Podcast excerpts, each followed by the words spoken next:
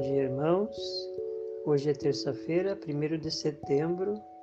Vamos recapitular a parte da lição de terça-feira que tem como título Organizados para Servir.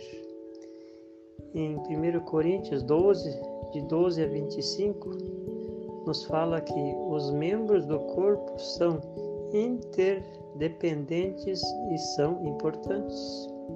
Paulo não apenas revelou a importância dos dons espirituais, mas sugeriu como podem ser organizados. Ele discutiu, discutiu os dons espirituais no funcionamento do corpo de Cristo. Um estudo de anatomia e fisiologia revela que os órgãos do corpo estão organizados em diferentes sistemas e interrelacionados. Por exemplo, os sistemas digestório, cardiovascular, respiratório e esquelético são apenas alguns dos sistemas de órgãos complexos do corpo.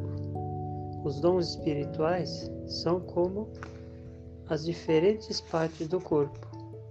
Eles funcionam melhor quando organizados em sistemas de grupos. Na maioria dos casos, não podem funcionar sozinhos nosso corpo não é apenas um conjunto de órgãos separados que trabalham de modo independente.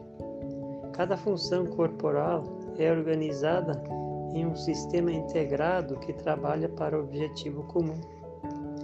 É fácil desanimar ao trabalho quando nós estamos sozinhos, mas quando fazemos parte de um pequeno grupo, com pessoas e de interesses objetivos semelhantes, descobrimos que nosso objetivo pode ter um foco muito maior e ser grandemente ampliado.